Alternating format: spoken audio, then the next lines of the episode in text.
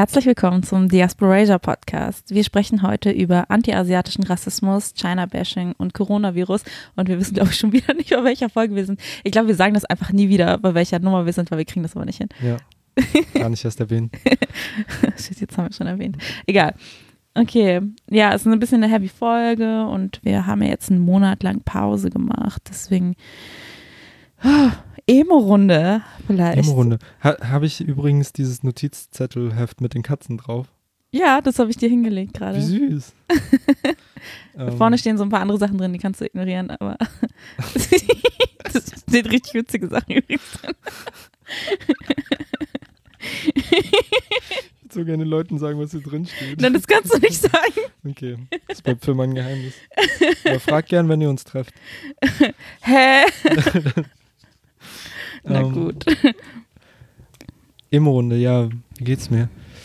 Äh, ich bin ganz gut eigentlich ins neue Jahr gekommen. Ich war einen Monat im Urlaub, was voll gut war. Musste da nicht so viele Entscheidungen treffen. Und jetzt bin ich nach Köln gezogen oder ziehe gerade nach Köln. Ey, wenn ihr eine nice Wohnung, ein Zimmer habt, keine Wohnung, ein Zimmer, in einer schönen WG mit netten Leuten oder eins von beiden, nee, vor allem nette Leute, so schön muss die WG gar nicht sein. Ähm, genau, könnt ihr uns gerne schreiben. Aber das ist das, was bei mir gerade so ansteht. Neuer Job, neue Stadt, raus aus Frankfurt. Ähm, und es fühlt sich aufregend an. Ich kann es noch nicht so einsortieren, weil ich jetzt erst angefangen habe quasi und die Woche noch keine Minute gefühlt Zeit hatte, um zu atmen. Ich muss erstmal, glaube ich, mir Gedanken machen, wie es mir mit der ganzen Sache geht. Diese Woche ist so lang schon. Hm. Ja, aber bei dir? Hm. Ich finde es voll gut, dass wir jetzt podcasten. Mhm. So dieser eine Monat, wo wir gar nicht gepodcastet haben oder wirklich auch gar nichts gemacht haben, war ich zwischendurch immer so, ah, ich habe eigentlich voll Lust. Und hatte auch das Gefühl, dass ich eigentlich im Januar voll gut Energie für Sachen hatte. Nachdem es mir ja so richtig lange voll schlecht ging, so ab Oktober eigentlich. Aber ich habe dann ja ähm, Futopia wieder organisiert. Ähm, wir hatten das ja auch ähm, das Jahr davor schon gemacht. Ich glaube, in der Folge Creating Traditions sprechen wir auch darüber. Und ich habe das dieses Jahr wieder organisiert. Das ist ja so ein Festival quasi für ähm, Personen, die nicht Weihnachten feiern oder auch irgendwie schwierige Herkunftsfamilien haben und halt nicht wissen, was sie an den Tagen machen sollen oder halt nicht Weihnachten feiern, weil sie nicht christlich sind oder es einfach scheiße finden. Ähm, genau. Und das war so richtig, wow, es war so richtig healing und voll schön und auch einfach super, super queer. Und ähm, das war halt so ein paar Tage und das war zum Teil auch challenging, weil es halt super viele Leute waren und ich das Ganze gehostet habe. Aber es hat mir so viel Energie gegeben. Und vor allem nach diesen Tagen und nach diesen Tagen, nach diesen Monaten, wo es mir einfach nur voll schlecht ging, ähm, war das so eins, wo ich dann danach dachte, so, oh, es geht wieder ein bisschen besser, Sachen werden einfacher und ich habe so ein paar, ähm, ja, auch schwierigere, Sachen, Themen angegangen, wo ich vorher immer keine Energie zu tun hatte oder auch so Konfliktgespräche führen und sowas, das voll, voll gut auch war und auch irgendwie so voll gut, um mit Sachen abzuschließen. Ähm, genau, und bin eigentlich auch relativ gut ins neue Jahr gestartet. Aber jetzt gerade wird alles wieder so ein bisschen anstrengend. Auch einfach wegen voll viel anti-asiatischem Rassismus. Ähm, ja, und heute, heute zwischendurch habe ich echt schon gedacht, so, oh Gott, ich bin so müde, ich weiß gar nicht, ob wir podcasten können. Aber wir waren eben gerade Nudelsuppe essen, Mhm. weil eine Person uns auf PayPal Geld für Nudelsuppe gepaypalt hat, damit wir uns richtig gönnen können. Wir haben Nudelsuppe essen und haben uns danach auch noch Bubble Tea geholt. Ich habe sogar meinen Bubble Tea doch immer noch hier. Danke. danke, ja, echt Person. tausend Dank dafür. Und auch sowieso Dank an alle Patreons und die uns, Leute, die uns die ganze Zeit supporten und so sweet zu uns sind. Voll, wir sehen das voll und auch genau in Phasen, wo wir weniger machen, ähm, was jetzt Output irgendwie angeht. Wir haben eine Supervision angefangen für unser Projekt. Also äh, wir sehen euch und wir nutzen diese Ressourcen und sind mega dankbar dafür, dass wir ähm, genau irgendwas haben, was, wo wir nicht Minus machen, zumindest mit dem Podcast und Hm. ähm, was uns irgendwie zeigt, dass unsere Arbeit wichtig ist. Also deswegen ja, auch von mir nochmal ein großes Danke. Voll. Und vor allem auch so voll das krasse Feedback zu dieser Boundaries-Folge. Hm. wir haben voll schöne Sachen Hm. per E-Mail bekommen oder erzählt bekommen von Leuten und so zu der Folge. Ich war mir richtig unsicher mit der Folge eigentlich, Mhm. als wir die rausgebracht Mhm. haben, ob die jetzt gut ist oder nicht. Aber dann war es irgendwie voll schön, Feedback zu bekommen. Wir einsteigen in die Folge. Ja, voll. Genau, ähm, weil wir das Gefühl hatten das so viel zu ja, dem Umgang und aber auch dem Widerstand mit dem Coronavirus und antiasiatischen Rassismus damit schon gemacht wurde, haben wir gedacht, wir framen das ein bisschen di anders, different. Wir framen das ein bisschen anders ähm, und ein bisschen weiter und sprechen darüber, wie Rassismus in Wellen kommt und dass ja viele auch noch diese Model Minority Myth, also dass asiatische Menschen oder Menschen, die asiatisch markiert sind, ja die privilegierte, in Anführungszeichen, rassifizierte Gruppe sind, die eigentlich gar keine Rassismuserfahrung machen und so. Und ich glaube, die Situation zeigt gerade ganz gut, wie das in so eine Welle einfach umschlagen kann, mhm. beziehungsweise auch dieser, also Model Minority mit einfach ein Mythos ist. Voll. Und dann halt auch, also dass es halt nie weg ist, sondern dass es manchmal so ein bisschen einschläft, aber super, super schnell, so, mhm. wenn irgendwie so bei weißen Leuten bestimmte Assoziationen getriggert wird, dass sofort so richtig krasser Rassismus rauskommt. Mhm. Und wir hatten das ja auch, wir hatten ja schon mehrere solche Wellen. Ich weiß nicht, erinnerst du dich noch an SARS? Ja, aber ich wusste gar nicht so richtig, was das selbst ist, bis Leute Witze darüber gemacht haben. Ich hatte SARS. Das war so, was? Ja. Ich erinnere mich, ich finde das auch voll krass, weil ich war da noch in der Grundschule, ja, mhm. so und ich kann mich da trotzdem noch dran erinnern, weil da einfach so das richtig scheiße war zu der Zeit und so Leute immer so, wenn ich so in die Klasse gekommen bin, waren so, i und die Person hat saß und bla und eklig, niemand darf die Person anfassen, solche Sachen halt. Mhm. mhm. Ähm, oder was ich auch noch eine voll die krasse Welle fand, war die Olympiade in Beijing 2008. 2008, ja. genau, ja. Hm. Das fand ich, da habe ich auch so richtig krass gemerkt, so, boah, also, ne, auch so voll, da war ich ja auch noch voll klein, was ja voll klein, also, ne, aber ich war auch noch in der Schule so mhm. und, ja, und hatte dann auch so solche Sachen, wo, im Bus angefeindet zu werden oder so angepöbelt zu werden von irgendwelchen Leuten, einfach so richtig random und ich war so, was geht so? Mhm. Ich verstehe das nicht, ich habe nichts damit zu tun. Gestern hat eine Person neben mir in der Bahn ähm, gesneezed. Ge Niest. Genießt. und ähm, dann hat eine Person mich angeguckt und ist weggegangen. Oh, ich, ich war das nicht mal. ich wollte so hinterhergehen, dieser Person ins Gesicht husten. Ich war so, ja, ich weiß nicht genau. Also, was macht es auch mit Gefühlen so, ne? Voll viel Wut einfach und Unsicherheit die letzten Tage. Ja. Hm. Voll. Vor allem, ich war jetzt gerade auch so zwei Wochen krank, ne? Also, ich hatte einfach so voll Grippe und Stuff. Ähm, und es war so lächerlich, ey. Ich bin zum Arzt gegangen, weil ich eine Krankschreibung wegen Arbeit hm. gebraucht habe. Und dann, allein schon das Wartezimmer. Ey, zum Glück wohne ich ja so in so einem Stadtteil, wo es nicht so viele weiße Leute gibt. Auf jeden Fall saß da halt wirklich nur eine weiße Person im Wartezimmer, was mich so ein bisschen erleichtert hat. Ähm, aber natürlich die Person, die, ich saß so schräg gegenüber von der, die Person guckt mich so an und sie siehst so richtig so Panik in den Augen, fängt erstmal so panisch an zu googeln. So, ist es bestimmt googelt so, so, ist es gefährlich, neben Asiaten zu sitzen oder keine Ahnung, ich habe mir das vorgestellt. Man setzt sich dann erstmal so Sitze weiter.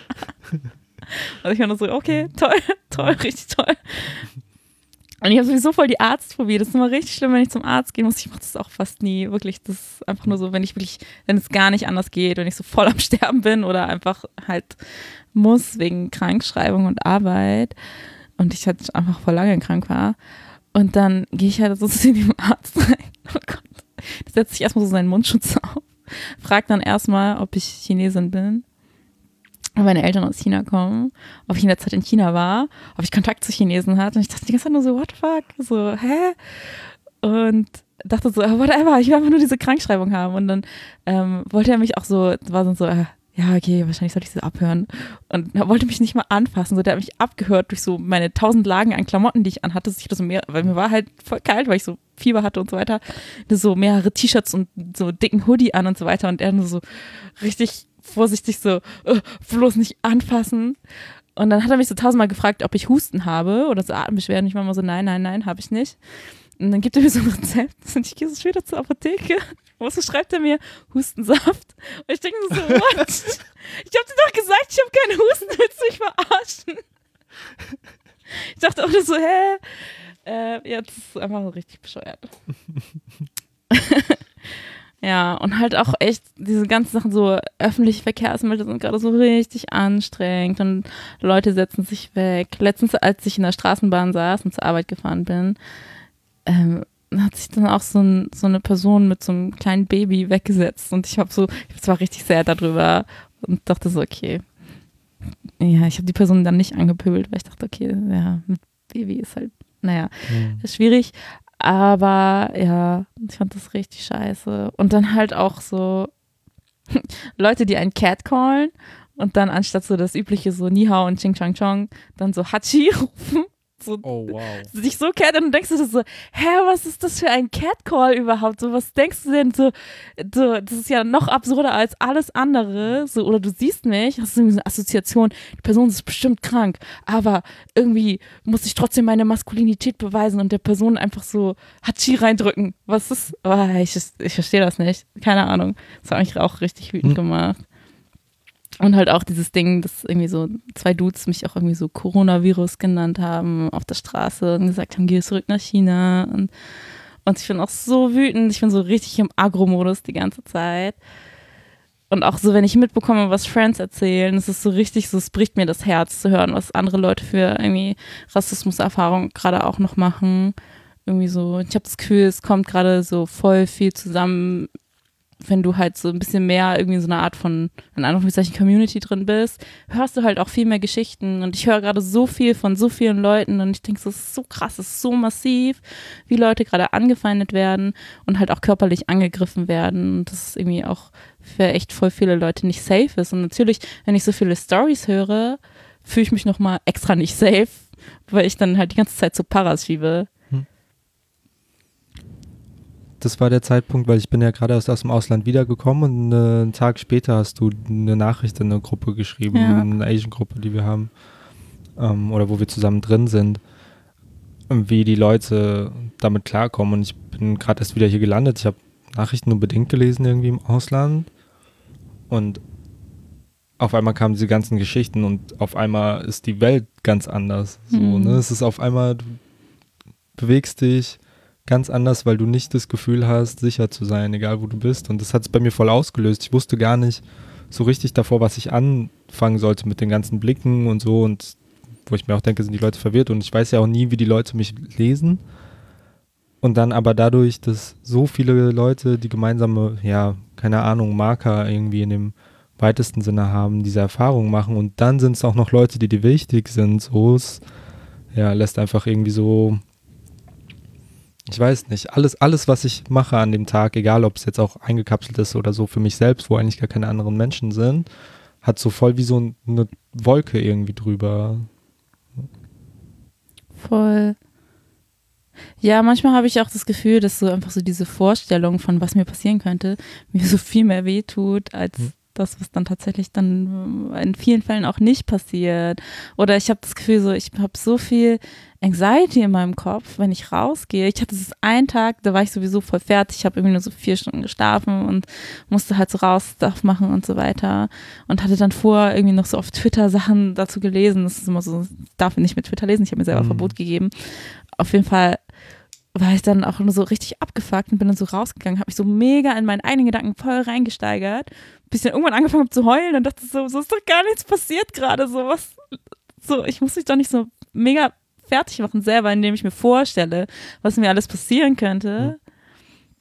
Andererseits habe ich manchmal das Gefühl, dass ich dann besser darauf vorbereitet bin, wenn es passiert, aber mhm. ja, allein halt diese Vorstellung von die und die rassistischen Erfahrungen könnte ich machen oder so könnte ich eingegriffen werden, ist an sich ja auch schon eine Rassismuserfahrung mhm. oder einfach diese Erfahrung so als rassifizierter Körper, als asiatisch markierte Person in Deutschland gerade zu sein. Mhm. Und das ist einfach so anstrengend. Und das ist echt die ganze Zeit so mein Modus, ultra, ultra wütend oder so richtig, richtig sad. Ich habe so zwei Playlists, die ich die ganze Zeit höre. Mhm. Das ist so meine. Mut. Mhm. Die eine Playlist ist so mein, meine Asian Fight Musik. ich habe so eine Playlist gemacht. Da sind auch so voll viele Lieder drin aus dem Set, das ich auf der Reclaim Party aufgelegt habe. Mhm. Und das ist halt so voll so aggro und angry und das höre ich jetzt immer, wenn ich so rausgehe und dann halt so in öffentlichen Verkehrsmitteln bin und denke so, okay, ich bin jetzt so in Fight-Modus, wenn mich jemand angreift, dann kriegt die Person richtig aufs Maul so. Ähm, und ähm, die andere, meine Sad-Playlist, okay, ist ein bisschen problematisch, glaube ich, wie die heißt. Die heißt nämlich Sad and Cheesy Girl Pop. Vielleicht ist es so ein bisschen internalisierter Sexismus, der da mit drin ist, dass ich die so genannt habe. Ähm, ja, meine WG ist auch schon die ganze Zeit so, oh, schon wieder Sad Music. Was ist los? Ich höre das jetzt immer so mit Kopfhörern, damit ich nicht immer alle Nerven, äh, nerve damit, weil ich die ganze Zeit immer nur das Gleiche höre. Ähm, ja, aber das hilft mir ein bisschen mit Copen auf jeden Fall. Hm.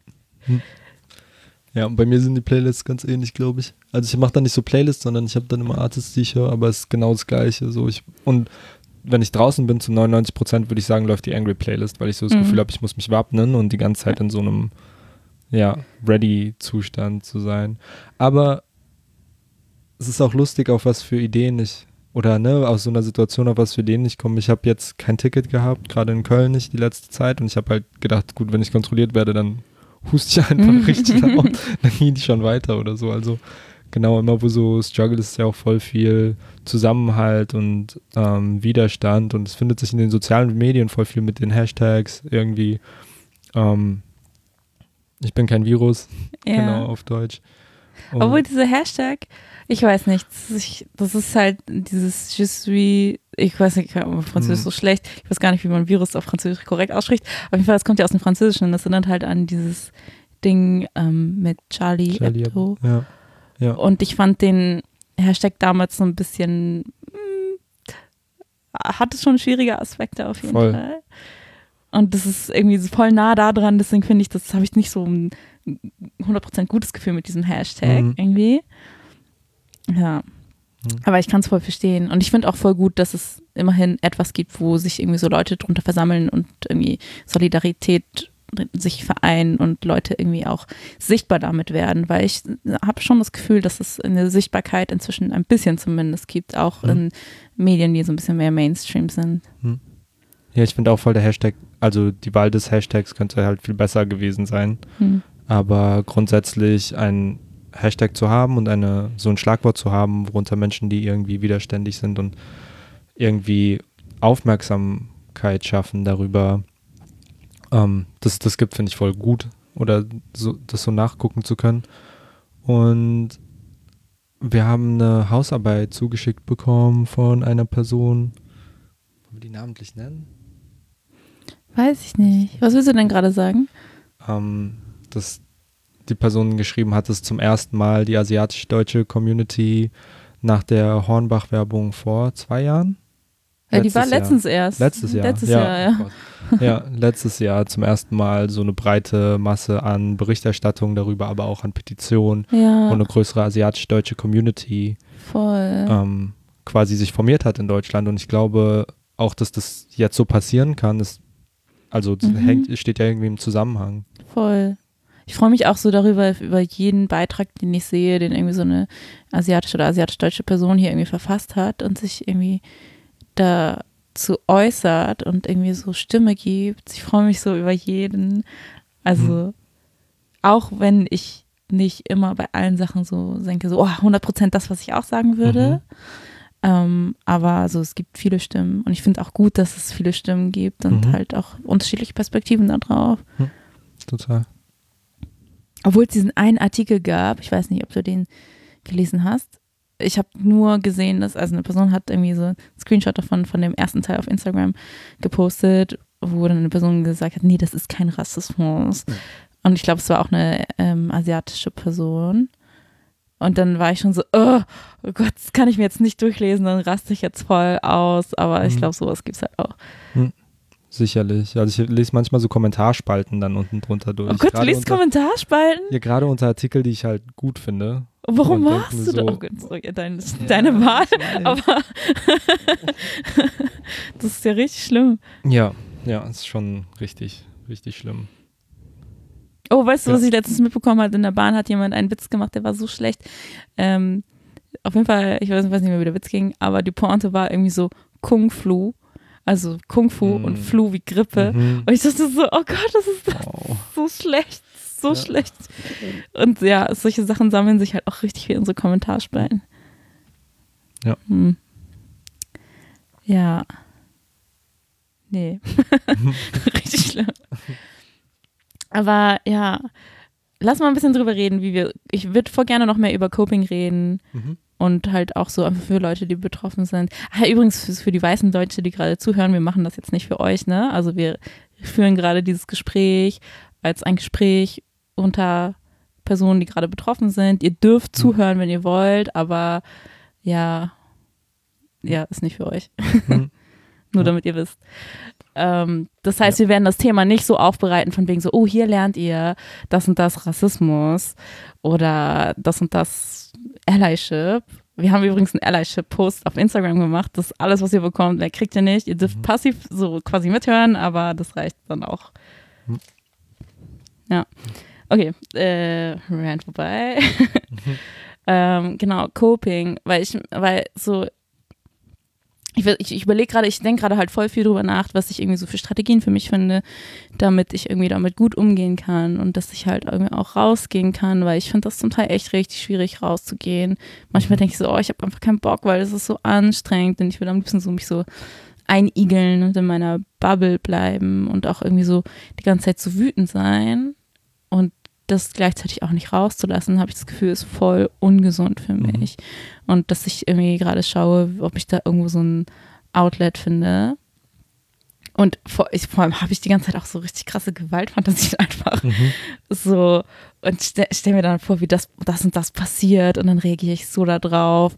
Und äh, ja, habe schon auch manchmal Bock, Leute zu schlagen und denke dann immer so, äh, eigentlich kann ich das nicht so gut, vielleicht sollte ich es nicht machen, damit ich mich nicht selber verletze. ähm, ja, oder Leute anzupöbeln, weil manchmal habe ich echt so Momente, wo es einfach so, es geht nicht mehr und und merke, dass ich dann halt sowieso, dadurch, dass ich so voll on edge bin, braucht es manchmal auch einfach nur so kleine Sachen, mhm. bis ich so voll explodiere. So, so auch die Sache gestern, gestern ich war gestern auf einer Party und dann habe ich so einen Dude rausgeworfen, hm. weil das Awareness-Team kacke war und nichts gemacht hat. Und der war einfach richtig so rassistisch und ich keinen Bock mehr. Und dann habe ich ihn angepöbelt und gesagt, dass er gehen muss. Und so lange, bis er gegangen ist. Und dann wollte ich ihm eigentlich voll gerne noch so meinen Drink ins Gesicht schütten, aber habe ich zum Glück nicht gemacht. Ich glaube, dann wäre es nochmal eskaliert. Hm. Aber auch einfach so, so krass on edge zu sein, dass ich da sofort einfach hingerannt bin. Also ich wirklich so, ich hab so, vor allem ich habe den halt auch vorher schon so, also es gab vorher schon eine Situation mit dem, ich habe dem Awareness-Team gesagt, soll nicht drum kümmern, die haben sich nicht drum gekümmert. Dude war immer noch da, ich habe den halt nochmal gesehen und dann war so vorbei, wirklich so, es war mhm. so ohne Nachdenken. Ich bin einfach so hin und habe ihn so fertig gemacht. Und dann denke ich halt manchmal so, ah, wenn ich wirklich Zeit genommen hätte und drüber nachgedacht hätte, dann hätte es vielleicht auch anders gegangen oder auf eine Art und Weise, die vielleicht weniger selbstgefährdend ist, weil ich habe das Gefühl, wenn ich eskaliere, dann gefährde ich mich halt voll oft selber. Also letztendlich ziehst du immer den kürzeren, du wirst immer irgendwie so dargestellt als aggressiv oder als whatever, wenn du irgendwie Rassismus ansprichst. Und das ist dann halt noch frustrierender voll oft. Ähm, und ich glaube, ich muss voll aufpassen, dass ich mir nicht selber wehtue, wenn ich so wütend die ganze Zeit rumlaufe und dass ich irgendwie so ein Outlet finde. Vielleicht sollte ich das nochmal machen mit dem Baseballschläger Sachen kaputt machen. Oder auf Sachen einsteigen. Das habe ich einmal gemacht, das war richtig gut. Das sollte ich nochmal machen. Und auch einfach und ich glaube, ich muss, ich muss dann auch einfach merken, was so Wut in meinem Körper mit mir macht. Also zum Beispiel, wenn ich so wütend bin, dann zitter ich voll viel mhm. oder habe so voll viel überschüssige Energie und dann kann ich auch nicht einfach schlafen gehen. Also ich habe das Gefühl, ich bin immer so richtig, richtig müde. Aber wenn ich dann schlafen gehe, dann funktioniert das nicht gut und dass ich irgendwie Sachen machen muss, um diese Energie aus meinem Körper irgendwie rauszubekommen, die halt irgendwie mir selber nicht tu gut tut. Es gibt ja dieses Ding, ich weiß nicht, ob ich im Podcast schon mal über so Magic Experiencing geredet habe. Habe ich das? Nope. Nope. Okay das Gefühl, ich halte gerade so ein bisschen einen Monolog. Du kannst dich gerne okay, unterbrechen, voll, wenn du was. Voll okay.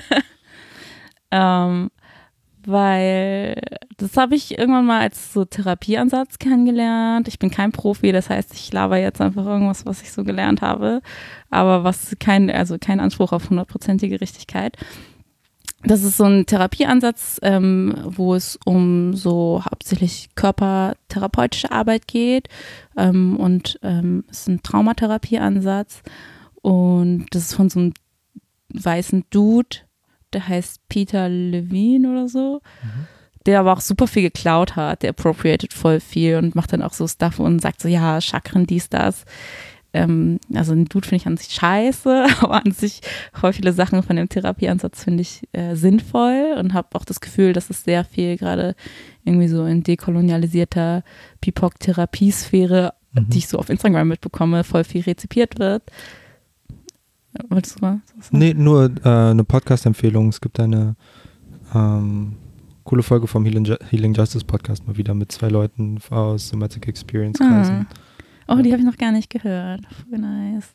Auf jeden Fall geht es dabei darum, dass es halt so, wenn du halt so Situationen hast, wo du, ähm, die halt irgendwie so potenziell traumatisierend sein können oder halt sehr stressig sind oder wo du halt irgendwie so halt ähm, Kampfmodus oder Fluchtmodus oder Freeze-Modus gehst, ähm, dass dein Körper halt eine richtig krasse Stress- und Anspannungskurve hat und dass du halt ähm, das auch wieder abbauen musst und dass halt nicht abgebaute Energie, die in deinem Körper zurückbleibt, oft so ein Traumastress Energie ist. Mhm.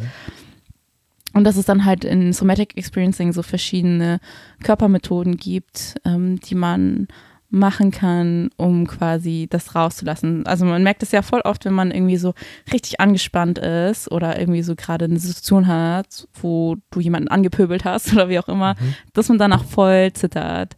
Und dass es eigentlich nichts Schlechtes ist, dass das passiert, sondern dass es einfach eine Coping, ähm, ein Coping-Mechanismus vom Körper ist, diese Energie loszuwerden, die du dann ja eigentlich auch gar nicht mehr brauchst, sondern das ist ja diese Energie, die du gerade brauchst, wenn du halt in so einer Fight-Situation bist. Mhm. Und dass es auch gesund ist, irgendwie diese Energie wieder loszuwerden und dass die eigentlich nicht unbedingt im Körper bleiben soll. Genau. Und ich habe das auf jeden Fall gestern auch voll krass gemerkt, als ich diese Situation hatte oder halt auch voll oft in Situationen, wo in den letzten Tagen jetzt, wo ich irgendwie so rassistisch auf der Straße angegangen wurde ähm, dass ich dann auch immer so voll gezittert habe und dann auch einfach so zu sagen, so, okay, das ist jetzt einfach so meine Körperreaktion, weil das war gerade richtig scheiße und ich lasse das jetzt einfach raus, ich lasse es passieren, mhm. ich unterdrücke das nicht, auch wenn es super komisch aussieht, egal. Ähm, und auch einfach so meine ganzen Körpergefühle oder alle meine Gefühle jetzt gerade einfach so zu sehen und zu akzeptieren und auch nicht zu denken, ich mache manchmal so Gaslighting gegen mich selber, dass ich mir sage so, ach, war doch gar nicht so schlimm, warum fühlst du dich jetzt so? Sondern das wirklich alles zu nehmen und mir dann äh, wirklich Zeit zu nehmen, zu verstehen, okay, was sagt mir das gerade, was brauche ich gerade? Weil voll oft mhm. sind das irgendwie Hinweise auf, was ich gerade brauche. Und dann halt auch wirklich zu schauen, okay, ich zitter gerade oder ich fühle mich so richtig wütend und ich komme gerade nicht runter. Was kann ich gerade für meinen Körper machen, um runterzukommen. Es mhm. kann irgendwie sowas sein wie irgendwie auf den Spielplatz gehen, auf den Spielplatz voll ausrasten und schaukeln und spielen mhm. oder, ähm, weiß ich nicht, spazieren gehen oder Sachen mit dem Baseballschläger kaputt machen. Ähm, oder, ja, ich weiß auch nicht. Ich mag tanzen gehen, das ist tatsächlich auch was, was richtig gut hilft. Ähm, ja, einfach so irgendwas, um so ein bisschen rauszulassen, damit ich das nicht in Situationen mache, die gefährlich für mich sein können. Hm. Ja, und auch ständig mit diesem, also ich weiß nicht, ob es dir auch so geht, aber ständig mit diesem Ding zu leben, so wann macht es endlich Klick und wann raste ich voll aus und gehe so, gefährde mich richtig krass, also noch krasser, als man es vielleicht vorher gemacht hat. Ja. Und ich frage mich immer, was hilft mir? Was hilft mir in Situationen, die mir so schlecht tun, dass ich angestaute Energie nicht loswerden kann und ich habe immer das Gefühl, so Closure, also so mit was abzuschließen für mich selbst und auch Verzeihen ist da voll das große Ding für mich.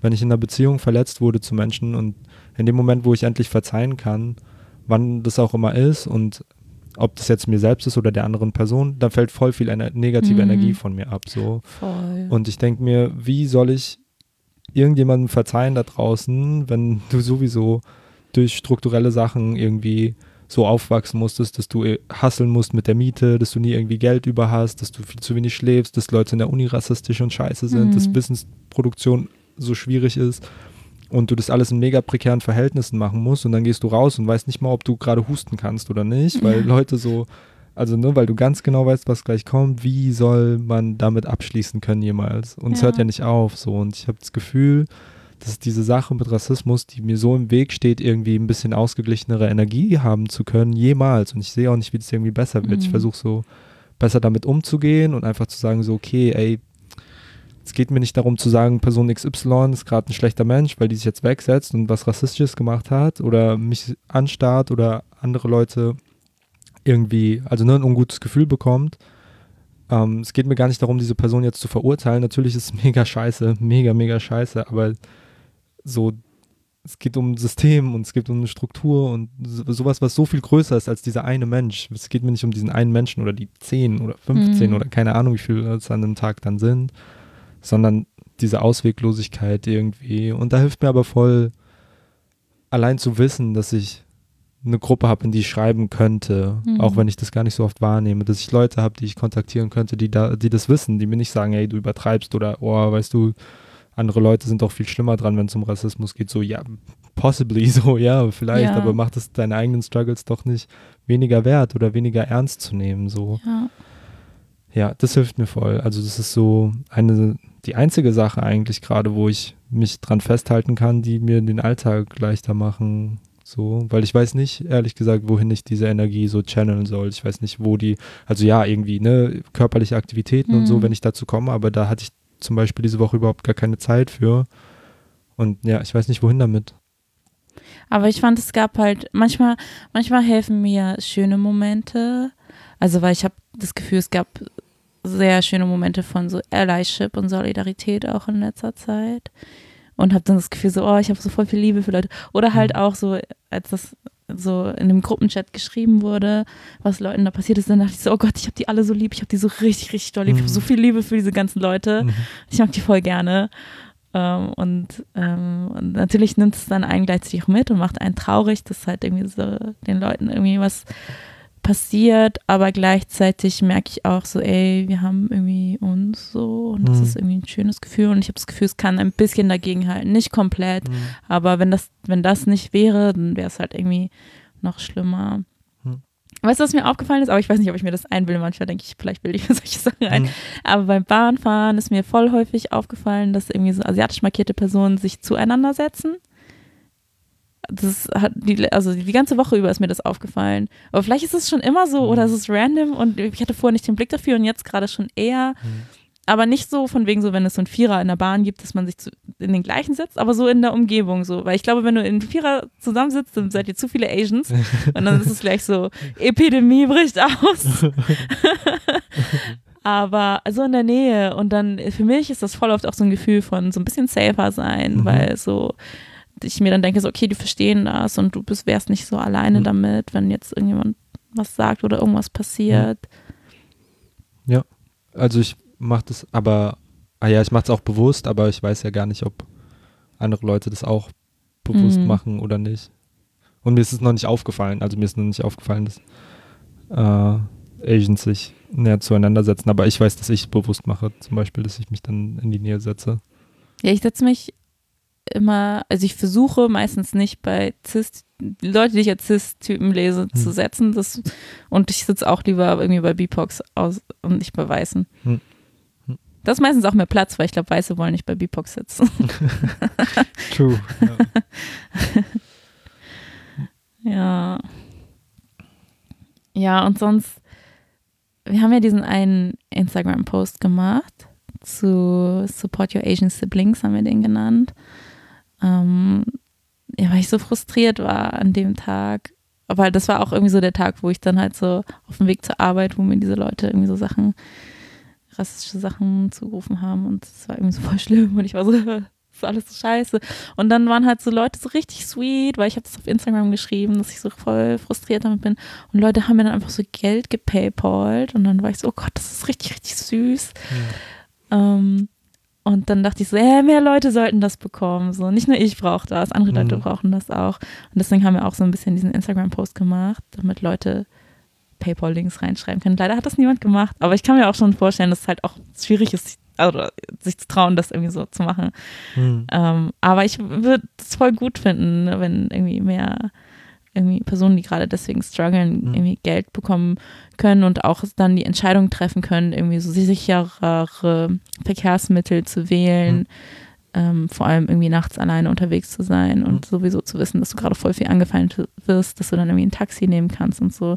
Gestern, das war halt auch richtig bescheuert, bin ich halt alleine nach der Party auch irgendwie so nach Hause gefahren und Mhm. war dann die ganze Zeit so richtig so, ich war die ganze Zeit so, oh Gott, ich kotze gleich, weil ich gleich eine Panikattacke bekomme. Ähm, weil ich, keine Ahnung, ich wurde halt auch so gecatcalled noch und ich war so scheiße, ich bin alleine unterwegs und so.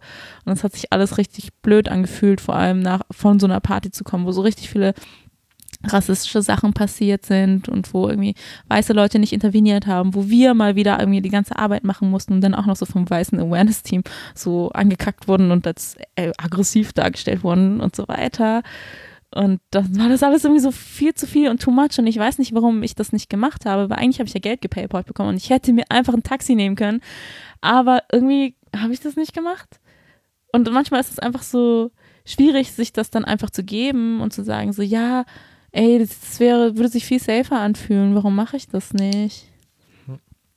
Ja, genau, das ist eine Sache, die ihr tun könnt, wenn ihr das irgendwie finanziell stemmen könnt, auch wenn es irgendwie ein paar Euro sind, ähm, Leuten für sichere Transportmöglichkeiten irgendwie Geld zu geben, wo ihr wisst, die sind davon betroffen. Nicht nur jetzt irgendwie euren liebsten Asians, sondern also allgemein Menschen, die das Eure brauchen. So. Süß.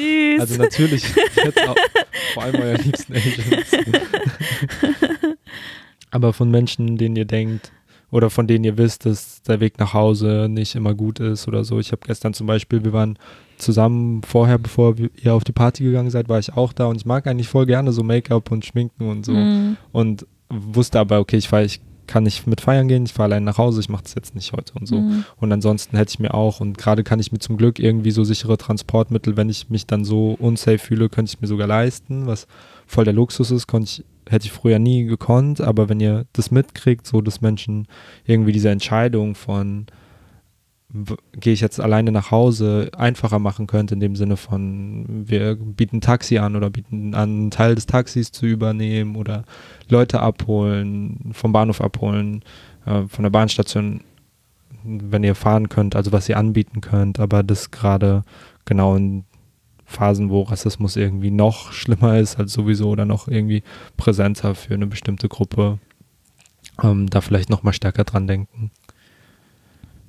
Ja, und vor allem auch so Leute, die irgendwie so Businesses haben und halt irgendwie asiatisch markiert sind oder auch insbesondere irgendwie solche Sachen wie Restaurants Mhm. oder Asiensupermärkte oder so Nägelstudios, so halt so solche Sachen, die so klassisch asiatisch auch konnotiert sind.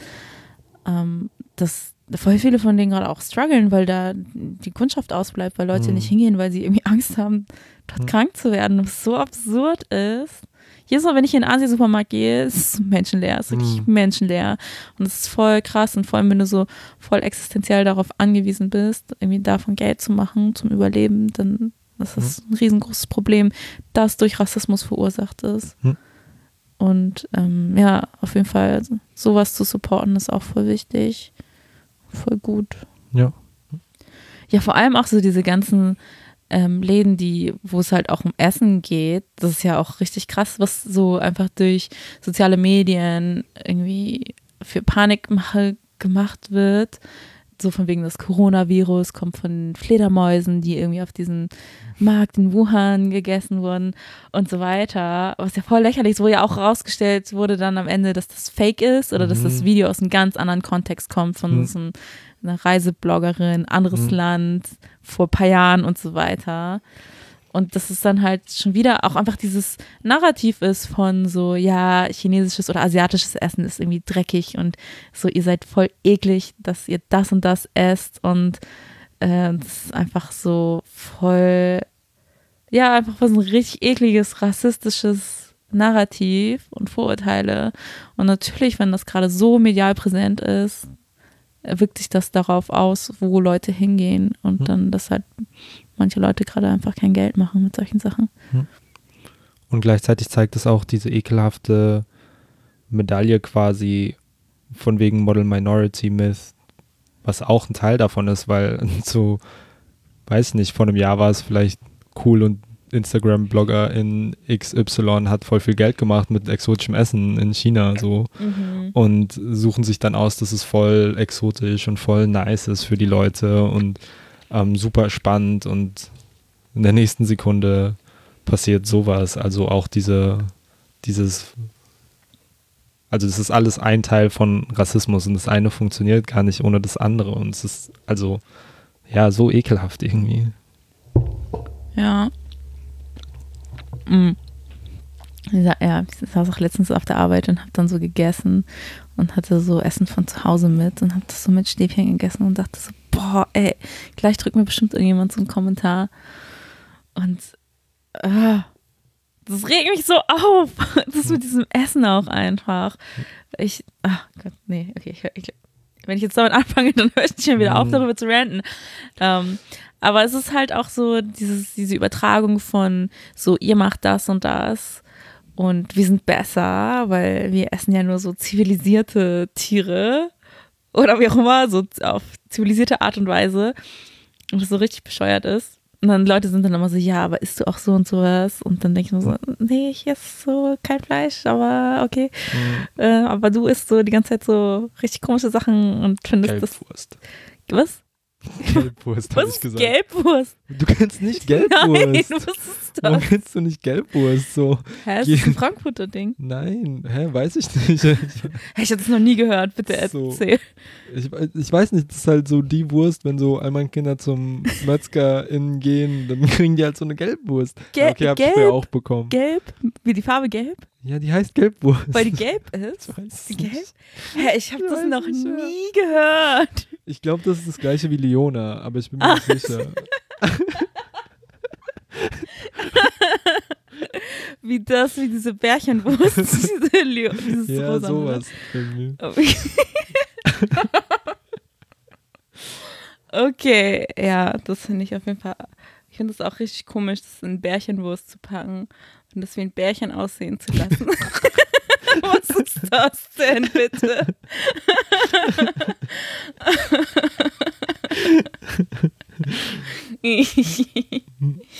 Äh, ja, Leberkäse. Voll. Das, also genau, wenn wir uns darüber lustig machen, ist ja was ganz anderes als andersrum, weil das eben ein, Rassi also ein kolonialrassistisches Narrativ ist von den Barbaren quasi, die alles Mögliche essen, um rassifizierte Menschen abzuwerten. Deswegen, wenn wir uns über Gelbwurst und Leona lustig machen, ist es nicht Reverse Racism. ich glaube, du musst das nicht erklären. Stimmt, ich habe vergessen, für wen wir podcasten. Nicht für euch, ja, Whiteys. Ja, stimmt, true. Wenn ihr jetzt beleidigt seid, dann macht einfach den Podcast aus und beschäftigt euch mit was anderem. Ihr müsst gar nicht zuhören. Voll. Was auch voll okay ist, ne? Also, gönnt euch. beleidigt sein. Beleidigte Leberwurst. Leberwurst. Okay, wenn ich so richtig ähm, honest bin, ich stehe richtig hart auf diese vegane Leberwurst. Ich finde die so lecker, ich bin richtig süchtig. Ich finde Gelbwurst auch nice. Oder ich war früher halt, als ich das noch gegessen habe. Hä, ich google das, wenn wir diese Folge fertig gepodcastet haben, google ich Gelbwurst, weil ich habe das wirklich noch nie gehört. Googlest du das jetzt? Ja, ich Hä, oder hat mich meine Mama vielleicht verarscht oder so? Nein, klar. Gelbwurst ist, eine Deutsch ist in Deutschland eine Brühwurstsorte aus fein zerkleinertem Brät. Was ist Brät? Weiß ich nicht, das ist halt eine Gelbwurst. Äh, okay, okay. Was ist Brät? Ich glaube, wir müssen das jetzt, ihr müsst das auch lernen, gerade mit uns. Ich glaube, Brät ist, also, weiß ich, also habe ich jetzt nicht geguckt, aber ich dachte, es ist dieser Fleischmatsch. okay. Ja, aus dem eine Wurst quasi okay. entsteht. Also okay. ist ja so. Ihr seht, ihr lernt immer so richtig neue Sachen bei Diaspora und ihr gewinnt jetzt so Integrationsorden, weil ihr wisst jetzt, was Gelbwurst ist. okay. ähm, wo waren wir eigentlich? Oh, wo wir bei Gelbwurst sind, vielleicht sollten wir so zu gelber Gefahr narrativ übergehen. Wow, Hammerüberleitung.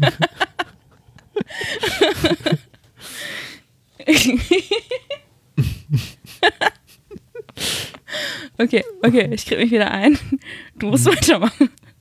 Okay, gelbe Gefahr. Also wie wir schon gesagt haben, diese ganzen Sachen sind eingebettet und sehr lange gewachsen und die gelbe Gefahr ist eine, ein kolonialrassistisches Narrativ, was eben historisch, also irgendwie geschichtlich eingebettet ist. Und ähm, Ende des no 18. Jahrhunderts, 1700 irgendwas, ja, ähm, fand das Narrativ der gelben Gefahr, also quasi der, ja, das, heute würde man sagen Überfremdung durch äh, Süd, äh, durch Ost- und Südostasiatinnen, vor allem durch äh, Menschen aus China kommen.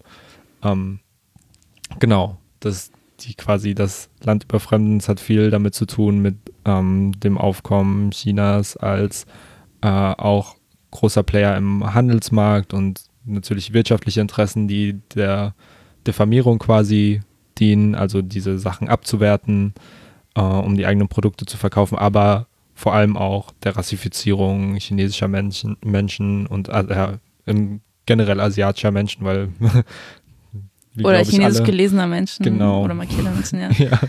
Was glaube ich, also alle Leute, die asiatisch markiert sind, wissen, glaube ich, dass Leute das nicht unterscheiden, also das niemals unterscheiden könnten und sich da auch niemals Mühe geben würden. ähm, genau, aber vor allem zur Festigung der Idee dient, dass asiatisch markierte Menschen minderwertiger sind und weiße Menschen die höherwertigen. Voll, ja. Und auch einfach so, ich weiß nicht, ob ihr so dieses Spiegelcover gesehen habt, das letzte das, das Spiegel mhm. hat ja schon richtig oft so einfach so auch diese Bild, diese kolonialrassistische Bildsprache benutzt. Und jetzt auch das letzte war ja auch einfach richtig krass, so, dass einfach so ähm, asiatisch markierte Menschen als super gefährlich mhm. und so halt bestimmte Feindbilder schafft, mhm. dargestellt hat. Und ähm, das ist ja auch so, das hat ja schon Kaiser Wilhelm ähm, so solche Bilder produzieren lassen und das ist halt, das steht alles in einer Kontinuität. Das heißt, das ist, das kommt ja nicht aus einem Vakuum oder von nichts, dass jetzt mhm. gerade so viel Rassismus ähm, so sichtbar geworden ist. Der war ja schon die ganze Zeit da, der ist die ganze Zeit in den Köpfen da, seit damals immer noch durchgehend. Und ähm, wir alle wachsen halt hier in Deutschland auf und wir alle wachsen mit bestimmten Einflüssen auf. Und ich sage immer, wir alle, wir wachsen gar nicht alle in Deutschland auf. Egal. äh, auf jeden Fall, was ich sagen möchte, ist, dass ähm, genau, dass wir halt so bestimmte Bilder die ganze Zeit mitbekommen und das natürlich auch irgendwie prägt, wie wir denken und bestimmte Menschen wahrnehmen und ähm, dass halt diese Reproduktion von diesen von dieser Bildsprache, die ja schon die ganze Zeit da gewesen ist und immer weitergemacht wird, einfach nur dazu führt, dass es halt nicht aufhört oder nicht irgendwie sich verändert, sondern oder nicht positiv verändert. Dann kommen noch komische mhm. Sachen dazu oder so.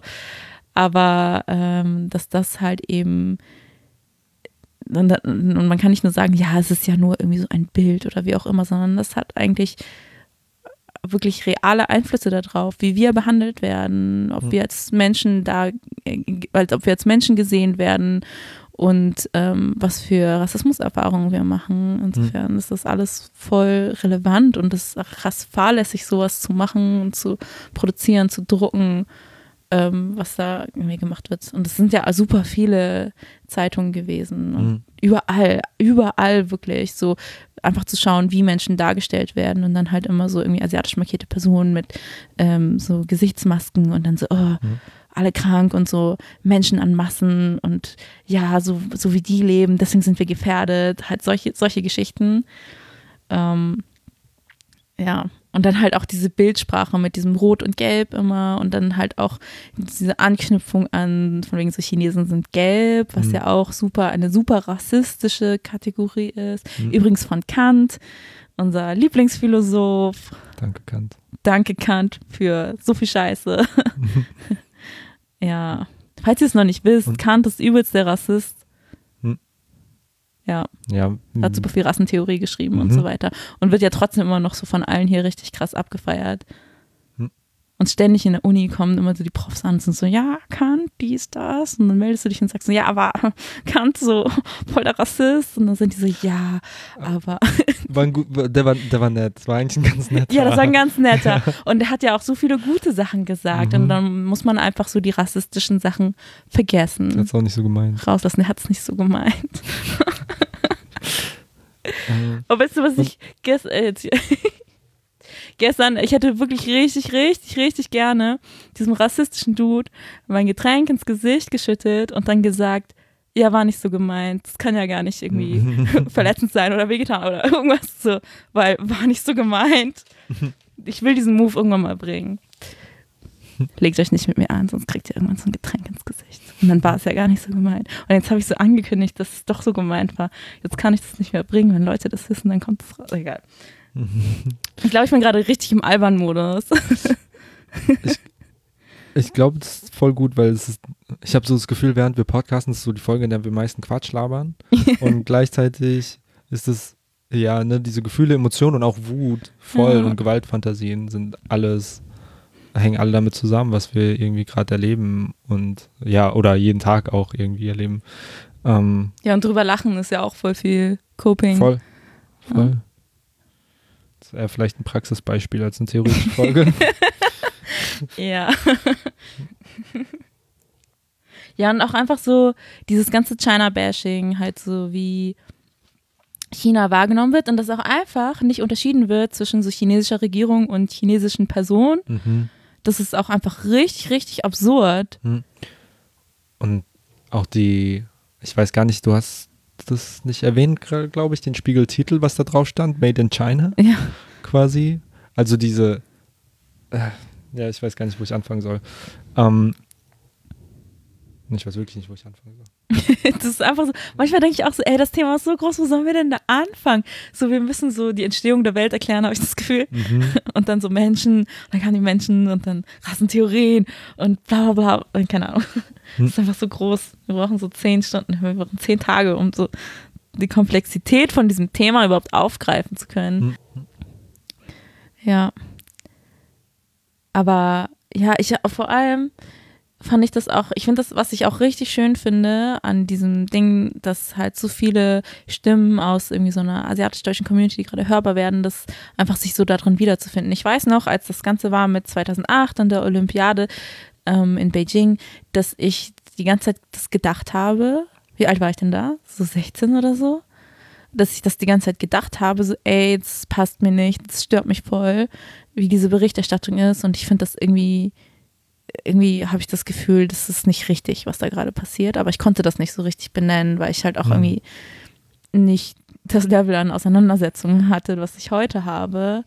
Und ich weiß noch, dass 2010 halt ich dieses Buch ähm, gefunden habe von dieser Heinrich Böll Stiftung ähm, zur deutschen Berichterstattung über China. Mhm. Ähm, was ich damals gut fand, ich weiß nicht, ob ich das heute noch gut finden würde, ist halt zehn Jahre her, dass ich das gelesen habe. Aber ich weiß, dass ich das damals war, so ein so, ah, weil wie so, andere Leute sehen das auch, das bilde ich mir nicht ein, das ist wirklich Mhm. so.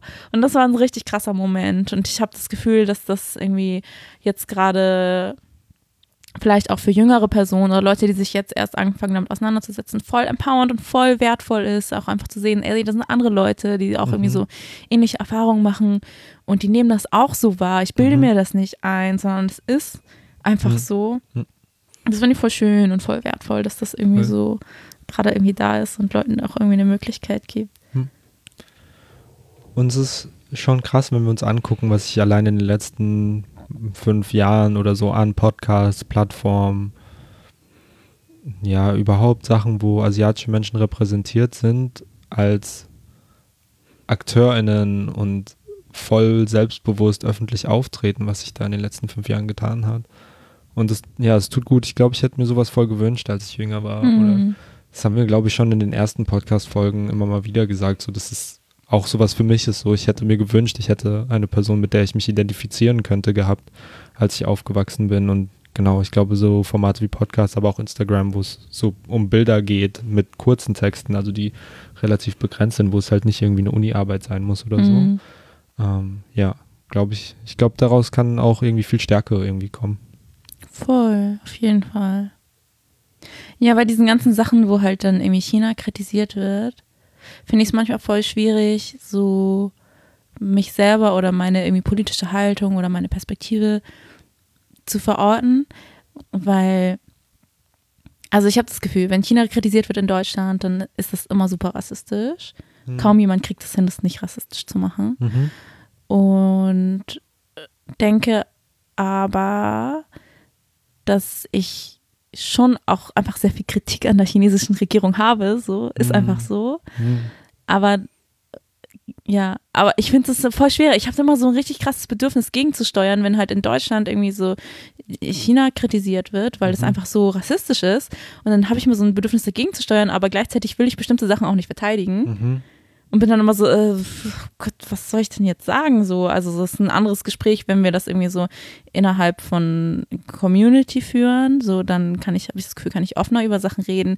Aber wenn ich so weiß, das kann irgendwie so von weißen Leuten instrumentalisiert werden, was ich sage oder was ich da für mhm. Ansichten habe, dann finde ich das voll schwierig. Aber gleichzeitig finde ich es voll wichtig, ähm, bestimmte Sachen auch zu kritisieren bin mir aber auch voll oft unsicher mit so, wo stehe ich in dem Ganzen und was weiß ich und wo bekomme ich mein Wissen überhaupt her und wie bin ich aufgewachsen. Mhm. Also so, weil ich habe das Gefühl, voll oft werde ich oder werden wir irgendwie so wahrgenommen, als würden wir so alle Asians repräsentieren oder mhm. so ganz Asien und so wir sprechen für die und wir sind voll Expertin für alle Länder in Asien und dann denke ich mir so, das ist richtig absurd. Ich habe so gar keine Ahnung von irgendwas. Mhm.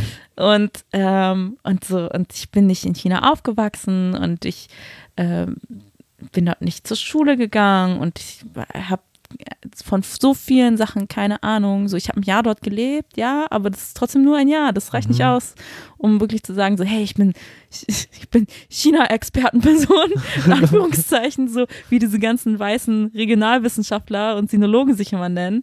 Oh Gott, das ist auch so der schlimmste Titel ever. Ähm, und denke dann halt so, ja, meine Perspektive ist halt spezifisch eine Diaspora-Perspektive.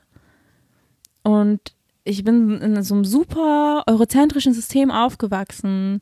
Was, wenn ich jetzt irgendwie gar nicht richtig ähm, verstehen kann, was oder was, wenn meine Perspektive so europäisch ist, dass ich da irgendwie bestimmte Sachen nicht verstehe oder bestimmte Sachen irgendwie halt innerhalb von diesem eurozentrischen Denken, mit dem ich groß geworden bin, einfach so sehr da drin sehe, dass ich halt deswegen bestimmte Sachen schlecht finde. Weil ich habe mhm. das Gefühl, ähm, so Sachen, die ich lese, ähm, die ich gut finde zu dem Thema antiasiatischen Rassismus oder Coronavirus, das sind alles Perspektiven von Diaspora-Personen.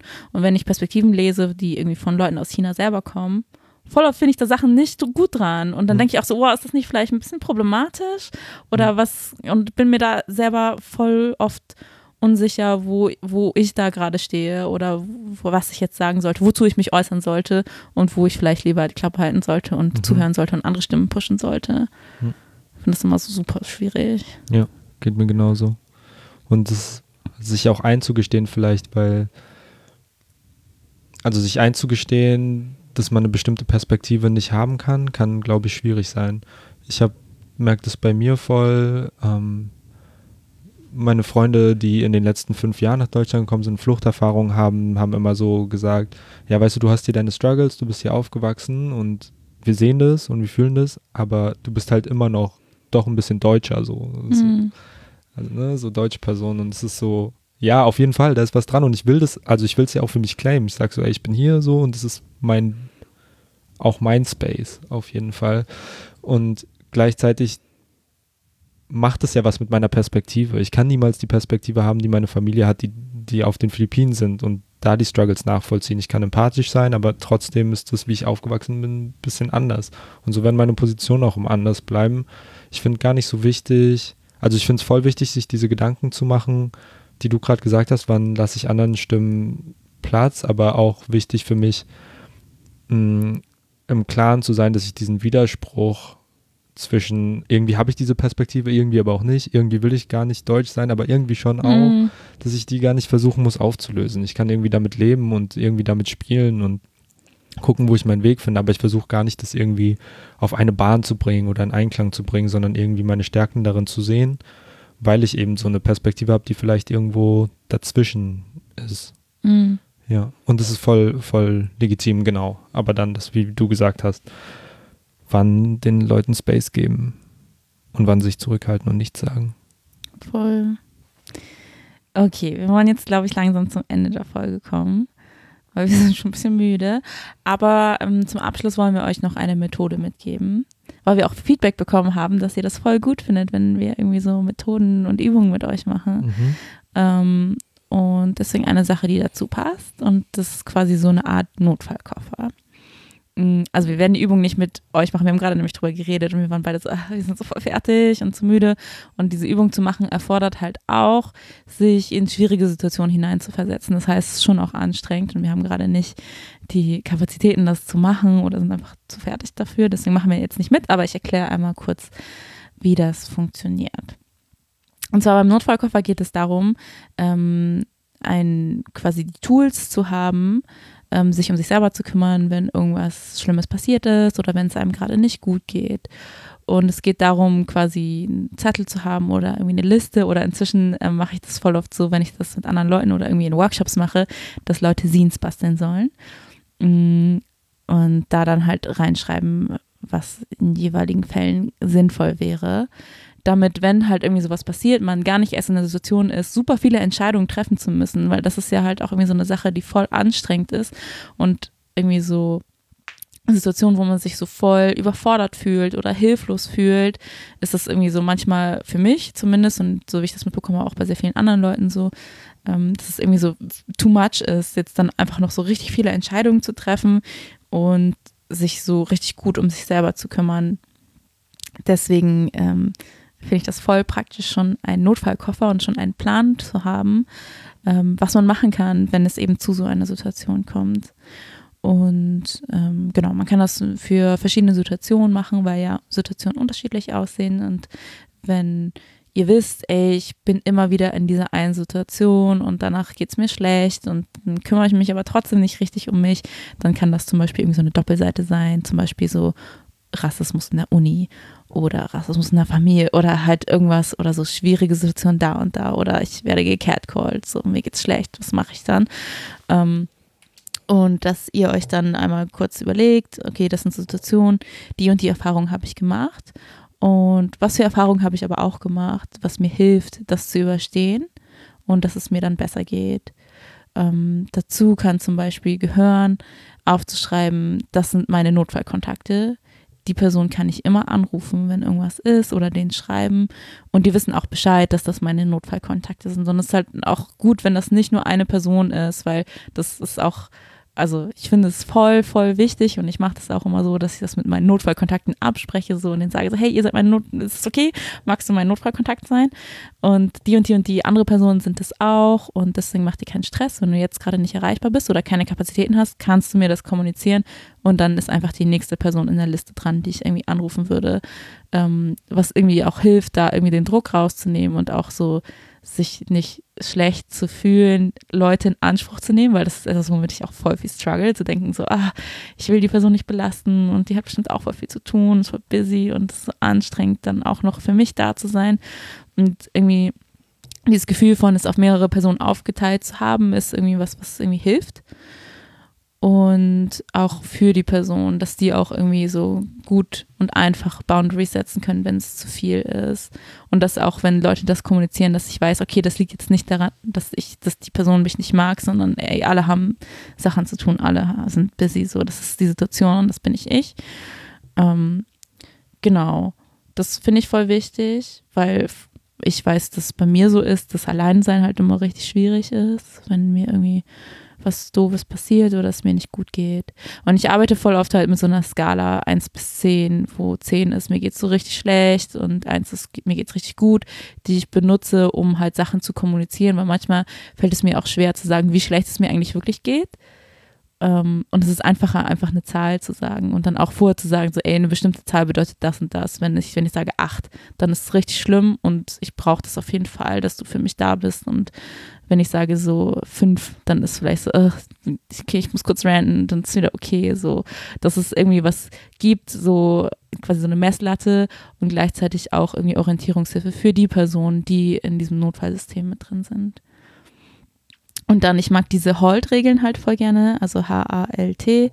H steht für hungry, A steht für angry, äh, was kommt? L, L steht für lonely, T steht für tired. Und dass das halt einfach so Grundbedürfnisse sind, wo ich einmal checke, so, ey, wenn ich feststelle, mir geht's schlecht, diese Buchstaben gehe ich einmal durch. Bin ich gerade super hungrig, bin ich super müde. Also was, was ist gerade bei mir? Und wenn ich diese Sachen irgendwie gedeckt habe, ähm, geht es mir auch einfach schon mal viel, viel besser. Und voll oft sind es halt auch solche Sachen, dass ich halt irgendwie nicht so gute Ressourcen, Kapazitäten habe, mit Situationen umzugehen, weil bestimmte Grundbedürfnisse nicht gedeckt sind. Das sind zum Beispiel die. Ähm, dass ich mir da nochmal einen Reminder schreibe, check mal das, so hast du das genug gegessen, getrunken, geschlafen und so weiter. Wenn nicht, dann ist das Priorität, erstmal dafür zu sorgen, dass ich das alles bekomme. Das kann halt sein, dass ich irgendwie mir sage, okay, Person XY, ich brauche gerade Hilfe, mir geht's nicht gut, kannst du vorbeikommen, bitte bring was zu essen mit und dann kuscheln wir. Sowas. Ähm, Genau, und einfach mal zu schauen, was sind noch Sachen, die mir gerade gut tun, wenn es halt diese Situation sind. Zum Beispiel bin ich, bin ich wütend. Was braucht mein Körper gerade? Brauche ich irgendwie spielen gehen oder joggen gehen oder was auch immer, tanzen gehen, ähm, dass die Sachen da alle schon stehen, sodass es einfacher ist und dass du nicht so erstmal richtig, richtig lange nachdenken musst, um auf irgendwas zu kommen, sondern du hast alles schon da und das sind die Sachen, die du dir selber gesagt hast. Du schreibst dir quasi sowas für dich selber, für deine Zukunft auf und schreibst dir quasi Sachen auf mit so richtig viel Wohlwollen und bist so, okay, zukünftiges Ich, ich mag dich richtig gerne, ich möchte, dass es dir gut geht. Deswegen gebe ich dir jetzt alles Gute mit was ich mir für dich ausdenken kann. Und ich bin Expertenperson für mich und für dich, also für dich zukünftiges Ich quasi. Ich weiß am besten, was gerade irgendwie gut für uns sein könnte. Und ich schreibe das auf und ich gebe dir so richtig viel Liebe mit. Und wenn ich weiß, dass ich mit bestimmten Sachen struggle, zum Beispiel das Ding mit Leute irgendwie anrufen und um Hilfe bitten, dann nochmal irgendwie extra Reminder hinschreiben, so von wegen so, ey, du bist keine Belastung, so deine Friends haben dich richtig doll lieb, die sind voll gerne immer für dich da ruf die einfach an, macht es einfach so. Ich schreibe mir manchmal auch so richtig viele Appelle rein, so mach das einfach, mach einfach so, weil einfach so diese Hemmschwelle einfach voll oft so groß ist ähm, und ich mich dann manchmal einfach selber überzeugen muss und halt in diesen Momenten, wo ich eh nicht so viel Energie habe, das voll oft nicht so gut kann, mich selber zu überzeugen. Und dann habe ich quasi schon diese Überzeugung da stehen. Ich muss ja auch noch lesen und sagen so, ja, okay, das habe ich mir selber schon mal gesagt, das stimmt voll, ich habe voll recht. Ähm, deswegen mache ich das jetzt. Ähm, und es ist voll schön, diese Übung auch mit mehreren Leuten zu machen und sich dann auch irgendwie so im Gespräch darüber auszutauschen, was hilft anderen Leuten und kann ich vielleicht da irgendwie auch von Strategien von nehmen und von lernen ähm, und schauen, genau, wo es da irgendwie Gemeinsamkeiten gibt oder wo man sich da auch irgendwie unterstützen kann. Und, und ich würde auch wirklich richtig gut darauf achten, wenn ihr irgendwie das macht und euch diesen Plan schreibt, dass ihr, äh, dass es euch gut genug geht überhaupt erstmal, weil das ist schon auch echt anstrengend, diesen Plan zu schreiben, weil ihr euch natürlich dann immer in diese Situation reinversetzt von mir geht es gerade schlecht oder so, stellt euch vor, mir geht es gerade schlecht und natürlich fühlt sich das dann auch voll viel so an, wenn man halt den Gedanken so tief da drin ist, um halt die richtigen Strategien für sich zu finden. Deswegen achtet auf jeden Fall auf eure Kapazitäten und dass es euch gut genug geht, wenn ihr das macht. Okay, fertig. Ja, ich, ähm, mir ist dabei noch eingefallen gerade, dass wir machen ja in unseren Workshops so Bodyscans teilweise, mhm. also als eine Form von Check-in, wie geht es uns gerade. Und zu gucken, wie es mir gerade geht, hat für mich sehr viel Übung gebraucht. Mhm, also ne, überhaupt, sei es einen Bodyscan durchführen zu können oder ähm, auch im Alltag. Ich habe angefangen mit einer Morgenroutine, wo ich ähm, ja, ihr könnt da machen, was ihr wollt, zündet euch ein Zündholz an oder so, nehmt euch irgendwie eine Minute für euch selbst, wenn ihr denkt, ihr wollt das machen, aber um rauszufinden, wie schlecht es mir eigentlich geht oder wie gut und wie meine Ressourcen sind, ein Ritual zu haben im Sinne von Regelmäßigkeit, ähm, hat mir voll geholfen, irgendwie besser mit mir selbst zu sein und zu gucken, wann könnte ich eventuell in so eine Situation kommen, wo ich diesen Notfallkoffer brauche. Also genau auch irgendwie ein Appell, vielleicht eine Routine draus zu machen, das regelmäßig zu machen, so wie ihr gerade Zeit findet. Das, wir wissen auch, dass sich Zeit für sowas zu nehmen und dann halt für sowas kraftintensives wie vielleicht eine ähm, Notfallkoffer zu schreiben auch eine Sache ist, die nicht viele Leute, also viele Leute gar nicht so haben, die nicht die Kapazitäten mhm. haben, sich gerade Gedanken machen zu können, weil viel Struggle und so. Aber auch für so eine kleine Routine nimmt euch die Zeit, weiß ich nicht, wenn ihr es schafft, in der Bahn ähm, und nicht irgendwie das zu Hause machen könnt. Oder kurz, ich mache das nach, kurz nach dem Aufstehen. Ähm, als erstes stehe fünf Minuten früher auf oder zehn. Ähm, genau, wann ihr es immer auch rein in euren Tagesablauf, in euren Rhythmus, in eure Energien, wann das reinpasst, sowas zu machen. Und genau, achtet auch darauf, wenn ihr diesen Ressourcenkoffer, äh, Notfallkoffer schreibt. Mhm. Notfallkoffer ist eigentlich ein Ressourcenkoffer. Ach so. Oder? Schon. Ja, voll, voll. Ja, und ich würde euch empfehlen, so wenn ihr das irgendwie so auf Papier schreibt, fotografiert euch das ab und dann habt ihr es immer auf dem Handy dabei. Mhm. auf jeden Fall, das ist ja auch so ein bisschen Sinn davon, das immer überall dabei und available zu haben, damit ihr immer im Notfall drauf zugreifen könnt. Okay, das war's von uns Mhm. für heute. Ah, ähm, was wir nicht vergessen wollten, genau, dieses Projekt läuft nur so und genau, ich, ich habe am Anfang gesagt, ich weggezogen bin, ähm, läuft nur, weil wir Support haben von Menschen, die uns auf Patreon spenden, wofür wir super dankbar sind, das haben wir am Anfang gesagt. Ähm, und falls ihr überlegt und gerade könnt auch, falls ihr überlegt und gerade auch monatlich spenden könnt, wären wir voll dankbar, wenn ihr das macht, um äh, weiter diese Arbeit machen zu können. Ihr müsst auch nicht monatlich machen. Wir haben auch ein PayPal, falls ihr einmalig spenden. Ah wollt. ja, voll, natürlich. Ja. So, Genau. Gebt uns Ja. euer Geld. ja, der Link ist in der Infobox. Äh, schreibt uns voll gerne Rückmeldungen. Oder ihr könnt auch, ihr könnt auch weißen Leuten sagen, dass wir eure Lieblingsagents sind und dass die uns Geld geben sollen, weil ich finde auch eigentlich, solche Sachen müssen nicht unbedingt irgendwie von einer äh, finanziell prekären Community getragen werden, sondern sollten von mehr privilegierten Menschen, weißen Leuten zum Beispiel, ähm, getragen werden. Das heißt, ähm, manche, manchmal brauchen die halt so ein bisschen Push, so, das läuft nicht immer so gut. Deswegen könnt ihr gerne sagen so, hey, ich habe so Lieblingsagents, gib dir mal Geld. Ah, Feedback. Feedback, ja. Ja. so, hm, Geld. äh, ja, Feedback. Wir freuen uns mega, mega, mega über Feedback, über alles, ähm, was wir irgendwie hören und was dann irgendwie so, ja, in den Kreisen rumgespült wird. Also, das ist nicht so ein nices Wort vielleicht. Rumgespielt. Ja, keine Ahnung, zirkuliert. Ich wollte aber ein anderes Wort finden. Ich fand zirkuliert ein bisschen zu abgehoben. Ähm, Rumgespült. ich habe an diese Hausarbeit gedacht. Es, war, es ist voll nice, weißt du, und das ist so Wissen, was voll wichtig ist, und dann produziert man es vielleicht, keine Ahnung, in dem Fall für ein Uniseminar, zwei Leute lesen das, aber man hat voll viel richtig coole, intensive Arbeit reingesteckt und nichts passiert damit. Und so findet so Wissen auch wieder eine größere Menge und wir freuen uns voll, weil wir dann von euch lernen und Hey, ja, andere lernen süß. von euch, weil wir das rausbringen. Also, ne, so, alle Ja. lernen, also viele Menschen lernen von vielen verschiedenen und auch alles, was wir sagen, kommt ja auch von irgendwo her. Voll.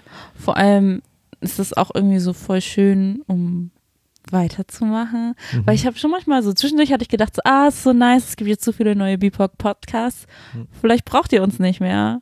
Und dann dachte ich so, ja, weil so, keine Ahnung, also ich habe das Gefühl, wir sind ja beide mal so voll überarbeitet. Und zwischendurch Mhm. denke ich so, ach, vielleicht brauchen wir mehr Zeit für uns oder Mhm. so. Und vielleicht werden wir gar nicht mehr so gebraucht und vielleicht können wir auch aufhören. Und dann hatte ich so diese ganzen Gedanken im Kopf. Und dann kam so richtig viel Feedback von Leuten und, also ohne, dass ich es irgendwie geäußert habe, sondern so voll random eigentlich, wo Mhm. Leute waren so, ey, und das bedeutet mir so viel und das ist voll Mhm. schön. Und dann dachte ich so, oh, okay. Ja, okay, dann machen wir nochmal weiter. Weil anscheinend gibt es dann doch irgendwie noch eine Wichtigkeit für irgendwie die Themen. Hm. Ja. Und leider wird ja rassistische Scheiße nicht aufhören. Ja. Ich glaube, irgendwas zu renten wird es immer geben und gleichzeitig das, was wir ja hier gemacht haben, ist, das ist alles da, so, ne? Das ist ein Archiv, was wir auch ja, irgendwann gesagt haben, so. Das geht nicht weg. voll. Und das ist auch voll cool. Und wenn wir dann irgendwann irgend- das Gefühl haben, alles gesagt zu haben, dann ist es halt so. Aber das verschwindet nicht. Ich glaube, jetzt machen wir so Selbsttherapie. Okay, wir hören jetzt auf, wir ja. hören jetzt auf. Passt auf euch auf, wir Mhm. haben euch alle richtig doll lieb. Voll. Bis dann. Bis dann.